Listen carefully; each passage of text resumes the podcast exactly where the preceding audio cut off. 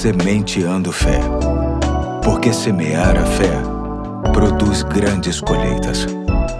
Olá, aqui é o Pastor Eduardo. Hoje é terça-feira, dia 18 de outubro de 2022, e muito me honra estar com você no início de uma nova série cujo título é A Lei da Semeadura, que tem como texto básico Gálatas 6, 7, 8, que diz assim: Não se deixe enganar, de Deus não se zomba, pois o que o homem semear, isso também colherá. Quem semeia para a sua carne, da carne colherá destruição, mas quem semeia para o espírito, do espírito colherá a vida eterna. Pois bem, queridos, nada como trazer uma semana de sementes de fé pensando na lei da semeadura conforme aprendemos na Bíblia. Vale sempre lembrar que a lei da semeadura não é um assunto essencialmente espiritual. Esta lei se refere à natureza que Deus criou, porém, ela pode muito bem servir de referência e reflexão no campo espiritual, e é sobre isso que vamos tratar ao longo destes dias. Bom, a lei da semeadura consiste no conhecido princípio que diz que colhemos o que plantamos.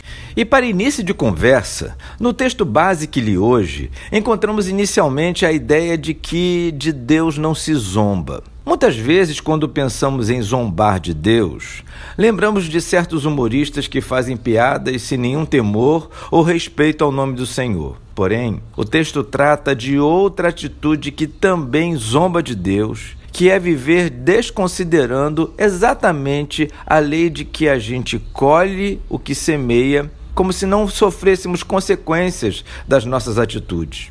Sob esta ótica, muita gente que nunca fez sequer uma piada com o nome do Senhor, ainda assim pode estar zombando de Deus. Embora a lei da semeadura seja apresentada explicitamente no texto de Gálatas, podemos também encontrá-la em outros textos bíblicos, nos quais podemos confirmar claramente esta grande verdade, e são eles: Provérbios 22, verso 8, que diz: O que semeia a injustiça colhe males. Profeta Oséias, capítulo 8, verso 7, que diz: Porque semeiam ventos, colherão tormentas.